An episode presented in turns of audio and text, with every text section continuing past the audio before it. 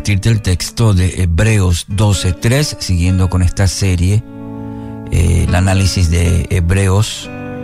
Y en este, en este caso el versículo 3, donde dice, considerad pues a aquel que soportó tal hostilidad de los pecadores contra sí mismo, para que no os canséis ni os desaniméis en vuestro corazón. Título para hoy, El corazón. La analogía que está usando el autor de Hebreos para ayudarnos a entender la dinámica de la vida cristiana, como estábamos mencionando en estos días, es la de una maratón, una carrera larga que tiene una distancia aproximadamente 42 kilómetros y en la cual tenemos recomendaciones acerca de cuál es la forma en que mejor se puede correr esta carrera. Claro, en este caso una carrera espiritual. La reflexión de hoy queremos concentrarnos en el versículo 3, en el secreto de no cansarnos ni desanimarnos en nuestros corazones. El autor, como lo hizo en el versículo anterior y que reflexionábamos el día de ayer, nos anima a fijar la vista en el ejemplo del Hijo de Dios, la carrera no fue fácil para el Mesías. En el camino le hizo frente a, la oposición, a cuestionamientos, enfrentó ridiculización, incomprensión, inclusive agresión, traición, abandono. Y todo esto hubiera sido más que suficiente para abandonar descarrilar la vida de aún el más fuerte. Mas Cristo, el Mesías, lejos de desanimarse, prosiguió hacia la meta eh, con esa meta de propósito que caracteriza a los verdaderamente grandes. Y el secreto de su éxito estaba en que entendía que toda conquista se logra primeramente en el corazón. El secreto de su éxito estaba en que entendía que toda conquista primeramente se logra en el corazón. Un buen atleta sabe que al menos la mitad de una carrera se gana con la actitud y le da buena importancia a la preparación mental como también a la física. Puede poseer un estado físico envidiable, capaz de grandes hazañas en el deporte, el que practique. Pero la batalla a menudo, ¿sabe dónde se gana o se pierde? En los lugares escondidos del ser interior del deportista. ¿Sí? Lo que siempre mencionamos, la actitud, lo que hay adentro.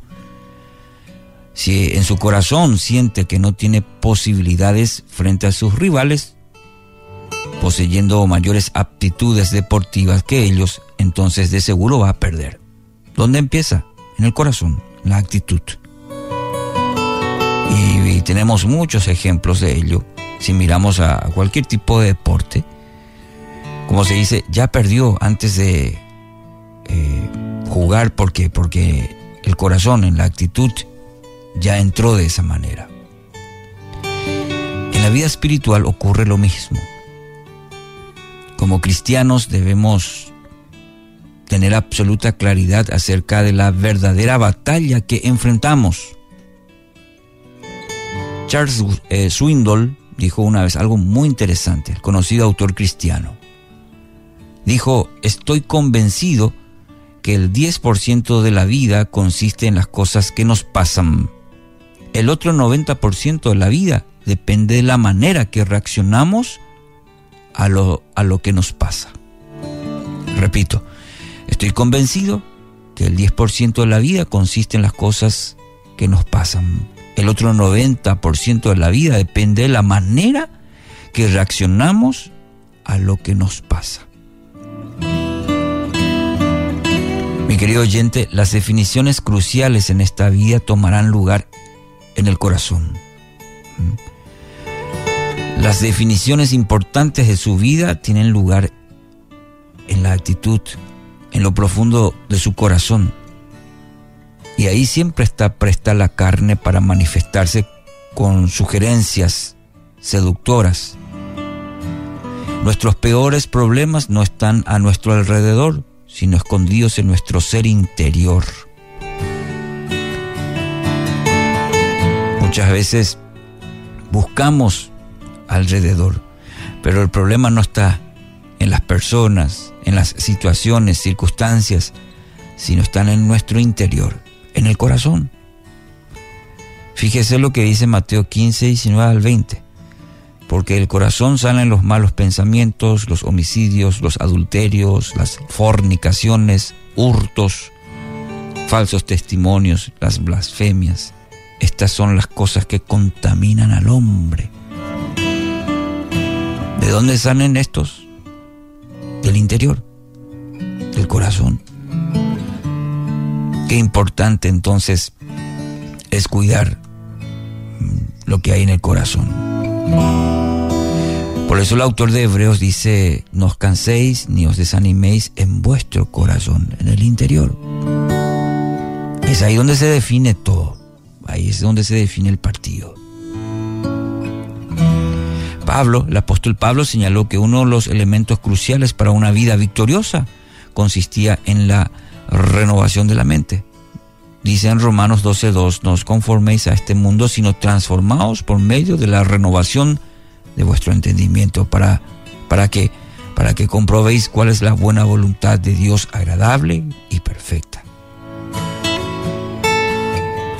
¿Qué tipos de pensamientos, mi querido oyente, ocupan hoy su mente? ¿Cuáles son los que producen en usted desánimo? ¿Y cuáles son aquellas que le estimulan a continuar en la batalla a la cual ha sido llamado. Padre Dios, gracias por este nuevo día. Gracias por tu bondad. Y que hoy, tú que conoces, disiernes los pensamientos, las intenciones del corazón, ahí en el interior nuestro, lo más profundo, Señor,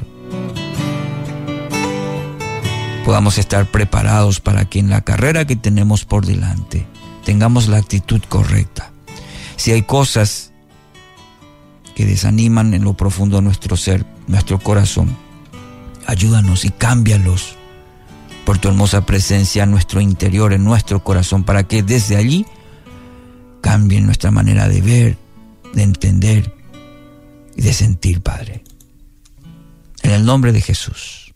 Amén.